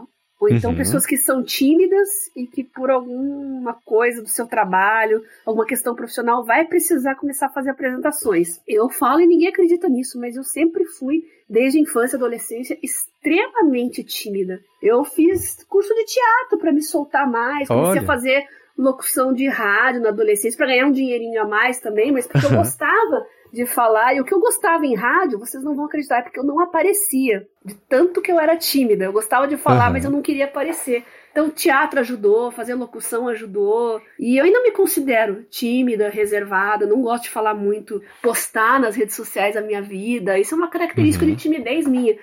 Mas para falar em público, eu digo para vocês, vocês conseguem reverter. Eu sou péssima para falar de mim para cinco pessoas, mas se você me der um assunto para eu apresentar para duas mil pessoas, eu vou lá e consigo fazer bem. Uhum. É uma coisa engraçada, né? É uma coisa que você desenvolve, tá? Não pense que você é, é bloqueado, que você é incompetente. Não, isso é puramente treino, uhum. tá? Tem muitas técnicas. Procurem, tem desde os cursos de oratória do Reinaldo Polito, que eu já assisti também na na época que eu estava começando a dar palestras, também ajudaram muito, né? Dicção, oratória, tá? Ajuda bastante sim, eu recomendo. É, e eu fiquei, eu tava pensando isso ontem, na verdade, que eu estava vendo junto com a Larissa uma apresentação médica e é, eu acho que a pandemia deve ter destravado um pouco as pessoas, porque todo mundo teve que virar meio apresentador para fazer reunião, por exemplo, né? Mostrar que seja um PowerPoint, né? Porque é, eu sei que tem gente que no, no trabalho vai falar para 10 pessoas, tem medo de subir lá na frente, ficar na frente da tela, fazer uma apresentaçãozinha que seja. Então eu fico pensando o quanto a pandemia ajudou as pessoas que tinham esse tipo de bloqueio, porque é, todo mundo ficou sem opção, né? Era ou isso ou isso, ou não, não, não trabalhava, basicamente. Né? Então uhum. eu fiquei uhum. pensando se oh, as, as palestras ou apresentações via Zoom ajudaram um pouquinho nisso aí. É, e do meu lado, é curioso que eu também nunca me dei muito com, com, com aparecer eu, né, com vídeo. No Loop uhum. Infinito eu gravava alguns vídeos, mas é, eu não me divertia fazendo e eu percebia também que não era o, o meu perfil não era esse para apresentar as informações que eu queria. Por isso que eu prefiro muito mais fazer podcast do que vídeo. E, e tem o outro lado, né? Podcast a gente grava, estamos aqui, eu e você gravando, a gente publica para o mundo. Tem milhares e milhares de pessoas que vão escutar isso, mas tem um certo distanciamento, né? Se você numa palestra, eu posso estar falando com bem menos pessoas, mas elas estão ali. Eu nunca tive problema com isso, o que para mim sempre foi ótimo, né? Mas é, é curioso pensar que é, pode ser um ambiente que intimida, mesmo quem está acostumado a gravar num podcast ou no rádio, como você disse, né, para falar com dezenas de milhares de pessoas, na hora de estar tá de frente para 200 ali, fica um ambiente que intimida um pouco, né? É, e isso hoje se tornou importante para qualquer segmento profissional. Você falou da pandemia, né, de todo mundo se apresentar em Zoom, Teams, Meet, se tornou uma, uma questão quase trivial, né? Você falar em uhum. público, ainda que seja online.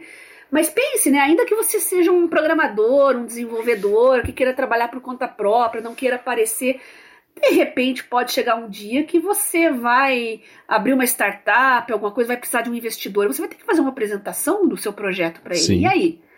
Então, eu acho que é uma habilidade assim que você pode desenvolver independente de usar pouco ou muito, vale a pena desenvolver sim, porque vai abrir mais portas, principalmente se você for empreendedor. Uhum. Agora, no dia da palestra, quando você vai dar a palestra, como é que você organiza o seu dia no antes, ou o que você pede para ter já meio pronto ali para você, para você poder dar e, e a palestra sem é, muitas interferências, depois você livra o seu dia para você ou desestressar ou relaxar, ou é uma coisa que já é tão corriqueiro da palestra que é como fazer qualquer no mercado. Tenho isso, dou palestra, volto, depois continuo trabalhando, entre aspas. Como é que é para você? É, isso depende muito do cronograma. Em congressos, assim, eu falo muito em congressos também, então tem um cronograma e você tem que respeitar, né? Então, você, uhum. às vezes tua palestra é no meio da tarde, tem que levar em conta que outras pessoas já falaram antes, que outras pessoas vão falar depois e o público é o mesmo ali, né? Então, uhum. eu procuro chegar antes, assim, eu posso às vezes ir embora depois da minha própria palestra, mas eu gosto de chegar bem antes e ver como é que as pessoas recebem os palestrantes anteriores. Legal. Isso eu acho, acho legal, porque eu posso fazer pequenas adaptações depois quando for a minha vez. Uhum. Vai te ajudar a conhecer melhor o público, né? Ainda que você já tenha uma ideia de quem seja, já tenha preparado a sua apresentação com conhecimento disso, mas sempre é possível fazer algumas adaptações. Às vezes o público é meio barulhento, às vezes o público é meio sonolento, uh, não gosta muito de piada, então você já adapta isso também, né? Cuidado com as piadas que você vai fazer. É sempre bom dar uma descontraída, falar alguma coisa engraçada, Sim. mas tem contexto para tudo, né? Então, eu acho legal você estar tá presente ali no antes de você falar. Ótima dica.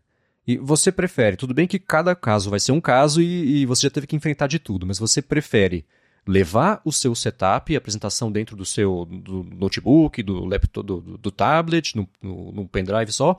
Ou você prefere que essa estrutura toda esteja pronta para você só chegar e passar os slides? Você prefere ter mais controle ou menos controle dessas variáveis no dia da apresentação? É, tem congressos e eventos que não tem como escolher isso. Eles pedem que você envie a apresentação com antecedência e vai ter uma pessoa que vai estar cuidando só disso. Então eu não posso interferir muito.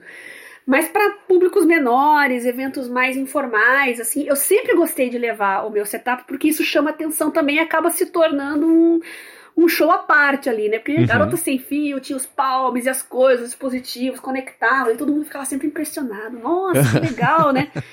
No começo, assim, né, na, na, ascensão da tecnologia móvel, sempre fiz isso porque era um show à parte, né? As pessoas viam algo que elas nunca tinham visto ali acontecendo na frente uhum. delas, né? E eu faço ainda muito isso para idosos. Eu sempre levo, procuro levar o meu setup, mostrar, porque ela vê ali que eu estou usando e que realmente dá para você usar de uma forma prática, né, no seu dia a dia, como se fosse um, um uma extensão do seu corpo, dá, dá para dizer uhum. assim, uma uhum. coisa natural, uma coisa que você usa naturalmente. E hoje, né, idoso tá usando smartphone naturalmente né? Fica muito mais fácil isso. Você só tem que mostrar para eles, né? Eles ficam mais perdidos no meio de tanta uhum. informação. Uhum. A questão é simplificar a apresentação para eles, né? Não enfeitar muito. Então, para os mais jovens, eu sempre enfeito pra caramba, e para os mais idosos, eu uhum. sempre deixo no mínimo, né? O mais minimalista possível. Legal. E das palestras que você viu, e, e acho que todo mundo faz isso, né? Você vê e fala, poxa, isso é bacana, acho que eu vou adotar na minha, isso aqui, ah, putz, isso aqui eu preciso evitar de fazer porque não ficou legal. O que que para você constitui, constitui uma boa palestra? Tanto para você dar a palestra quanto para você ver ali, que são coisas bem diferentes, né? Boa palestra é aquela que você não viu o tempo passar e que quando acaba você fala, puxa, eu queria ver ele falando mais. Uhum. Isso é uma coisa que eu ainda estou buscando. Às vezes eu atinjo isso, eu, eu conquisto, eu fico muito feliz, mas é uma coisa que eu tô sempre aprimorando. É o meu ideal de palestra, né? Que eu, é para onde eu miro para me aperfeiçoar e me aprimorar, né, profissionalmente falando. Legal. E é, a última pergunta aqui pra gente encerrar o episódio é o seguinte. Hum. A sua te... a penúltima, eu pensei numa que vai ser bacana aqui, mas a penúltima é a seguinte. É, as suas técnicas para dar uma boa apresentação, né? Isso desde, sei lá, eu, eu sei tem aquelas dicas meio padrão, ah, ande pelo palco, né, para não ser aquela coisa meio monótona, dar um pouco de, de, de dinamismo para a palestra e as pessoas, né, se você reconquista a atenção das pessoas com isso, e até de talvez falar pausadamente, quais são as técnicas específicas que você usa durante as suas palestras para garantir que está dando uma boa apresentação e a galera quer ver mais e não ver o tempo passar? Olha, mais uma vez, isso depende também do tipo da apresentação, né? Em ambiente acadêmico, mestrado, doutorado, tem umas regras bem rígidas quanto a isso que não, convém você sair muito do protocolo, né? Uhum. Então vai depender da sua área, do seu curso, assim, não dá para dizer muita coisa. Mas num ambiente mais descontraído, é você estar tá calmo. Tá? O negócio, se você tiver calmo e à vontade, eu acho que vai, vai fluir. Não precisa de nenhuma técnica, nenhuma dica especial. As coisas vão sair naturalmente e a plateia percebe quando você está sendo natural ou quando você está uhum. sendo engessado. Isso é importante. Então tente ser natural, domine o assunto que você vai falar, né? Que isso vai te dar segurança e deixa rolar. Excetuando esses ambientes que eu falei, que tem cheio de regrinhas, cheio de protocolo. Uhum. Ah, o apresentador tem que estar do lado esquerdo do, da projeção. Tem isso, né? O ambiente uhum. acadêmico tem isso. Mas quando você puder, tiver a liberdade de ser mais solto, mais livre, tente ser uma pessoa calma e espontânea, que isso é, é fundamental. É, e acho que é, tudo parte desse domínio sobre o conteúdo que, que vai ser dito no palco, né? Quanto mais domínio você tiver sobre esse conteúdo, mais você consegue ser solto e se acontecerem imprevistos, do tipo, putz, acabei de descobrir que eu não vou poder fazer desse jeito, vai ter que ser de um outro, fica mais fácil de adaptar se o conteúdo estiver sólido na sua cabeça, todo o resto é, flui mais naturalmente. Uma coisa que eu me lembro quando comecei a dar as palestras é que não importava o quão devagar eu achava que eu estava falando, eu estava falando sempre muito rápido. Então, dá sempre para falar com mais calma ainda do que está pensando que dá, porque é, isso ajuda até na, na, fluência. Parece que se fizer uma pausa para beber uma água, vai parecer que leva uma eternidade. Não. Dá para fazer a pausa, tomar uma água, respira e fala com a cadência que precisa, porque o, o tempo passa diferente para quem está em cima do palco e quem está lá embaixo assistindo, né? Exatamente. Ilustra com historinhas também. Eu gosto muito de colocar historinhas, né? Histórias minhas, assim, coisas que eu já passei. É, sempre dá uma descontraída, quebra o gelo, antes de você mudar de assunto, né? Se o assunto ficar um pouco mais denso, sempre finalize com uma coisa mais descontraída, né? Mas se a gente fosse sintetizar esse assunto aqui em três tópicos, né, para você dar uma boa palestra, seria dominar o assunto, em primeiro lugar, conhecer o seu público-alvo, né, para quem você vai falar, em terceiro lugar, bons slides sem texto que não deem sono. Isso é importante. E falando em historinha, eu lembrei de uma historinha agora que eu vou contar para vocês. Há muito tempo atrás, eu estava fazendo uma pós-graduação que eu acabei desistindo dela, que é de didática no ensino superior.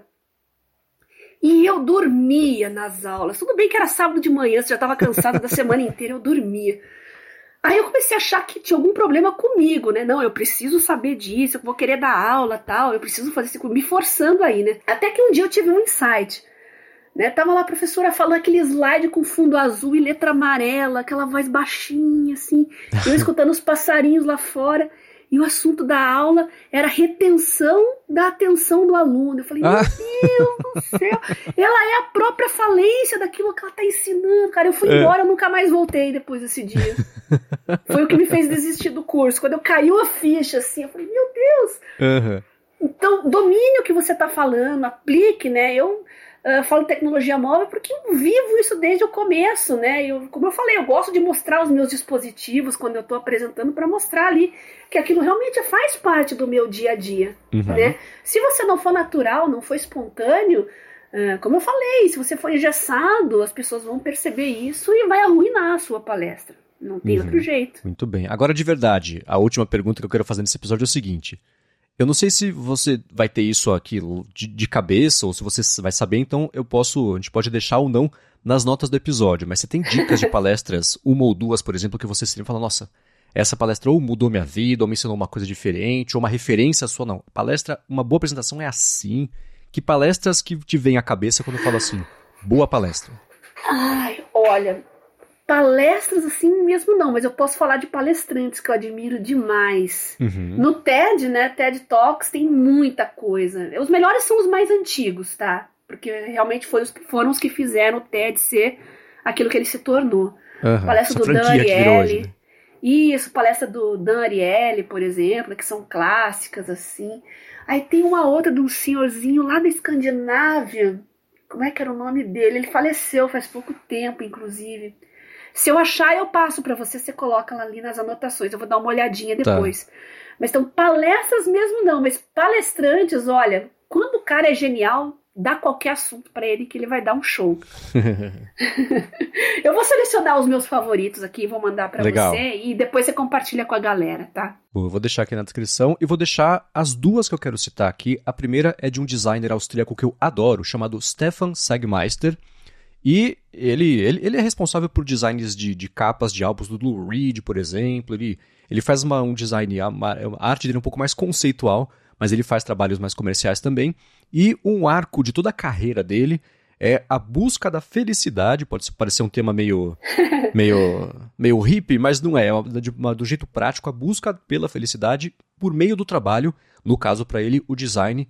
É uma palestra que eu lembro quando eu descobri que ele vinha para o Brasil para dar palestra, estava esgotada a palestra em São Paulo. Eu fui até, eu fui até Curitiba só para ver a palestra dele voltar no dia seguinte, tanto que eu queria ver ao vivo. Legal. É, ele fazer essa apresentação. E eu vou deixar aqui na descrição a palestra que eu tinha visto que deu origem a essa que ele veio dar aqui em São Paulo. E uma outra é de um cara chamado Cable Sasser, que ele é, ele é o dono da Panic, que faz programa para Mac, fizeram joguinhos, fizeram aquele Untitled Goose Game recentemente, o Firewatch, lançaram esses dias também o Playdate, que é o videogame amarelinho com uma manivela, que fez um, um certo sucesso. E é, é uma palestra sobre como ele, com a Panic, foi descobrindo a, a, o, o propósito do trabalho. Ele foi ressignificando o que significava trabalhar para ele, para ele achar motivação para fazer o trabalho. E, por exemplo, é, a, Apple, o Google, o Facebook, a Microsoft tentaram comprar a empresa, ele não quis. E isso se tornar um dos motivos pelo qual ele era responsável por todo mundo ali e como é que ele ia fazer para manter uma empresa e, e motivação e tudo mais. Por isso até que eles passaram a, dando spoiler aqui, é, fazer jogos e projetos que não tinham necessariamente a ver com o core da empresa, mas que ainda assim ajudam o trabalho a ser frutífero e produtivo. Então são duas palestras que, quando eu penso sobre decisões profissionais que eu tomei, e estou prestes a tomar mais uma que eu falo é, nos próximos episódios a respeito disso, são palestras que eu sempre penso e que e costumo reassistir com uma certa frequência quando eu preciso de inspiração ou de coragem para tomar alguma decisão. Então vai estar aqui na descrição também. Ah, legal. Eu vou fazer isso também. Tem professores que dão aulas em YouTube, assim, que são fantásticos. Eu vou selecionar alguns também, porque eu também estudei, né? Fiz vestibular assistindo vídeo aula, assim. E você vê, né, que tem professor de cursinho sempre tem que ser meio showman, né? Uhum. Mas às vezes você encontra o cara que não é assim, mas que você se adapta tão bem, você entende tão bem o assunto. Bom, como eu falei, vou separar vários nomes aqui, vou te passar, daí você coloca nos show notes aqui do, Boa. do episódio, tá? Os nomes das pessoas, tá? E os, os, links da Nancy Duarte também, com os livros, mostrar os que eu tenho dela, tá bom? Boa. E todo mundo que está escutando aqui, se tiver uma palestra que curta, que tenha gostado, manda pra gente no Twitter que a gente retuita. Vamos fazer um feed de palestras inspiradoras Boa. e úteis para todo mundo ao longo das próximas semanas. Nossa, excelente ideia. Excelente ideia. Pode mandar que eu vou retweetar também. Boa. Muito bem. Para encontrar os links do que a gente comentou aqui ao longo do episódio, vai em gigahertz.fm barra adtrabalho barra 7, ou dá mais piada aqui também nas notas do episódio. Eu quero agradecer a Nordveg, a AlphaCode e ExpressVPN por mais uma vez aqui o patrocínio do Área de Trabalho. E Bia, muito obrigado por mais uma vez aqui ensinar a gente a ter uma vida mais produtiva usando a tecnologia. Marcos, obrigada por me deixar participar desse projeto tão maravilhoso que é o Área de Trabalho. Agradeço você, os patrocinadores, os nossos ouvintes principalmente, né, que é o quem, quem faz isso aqui acontecer. E a gente vai retomar esse assunto mais para frente de novo, com certeza. Para quem quiser conversar mais comigo a respeito de todos esses assuntos que a gente aborda aqui no área de trabalho, você pode me encontrar no Twitter, arroba garota sem fio, ou então me mandar uma mensagem privada no Telegram mesmo, né? Como eu já expliquei. Hoje eu tô respondendo todo mundo lá no Telegram, tá tudo muito bem organizadinho.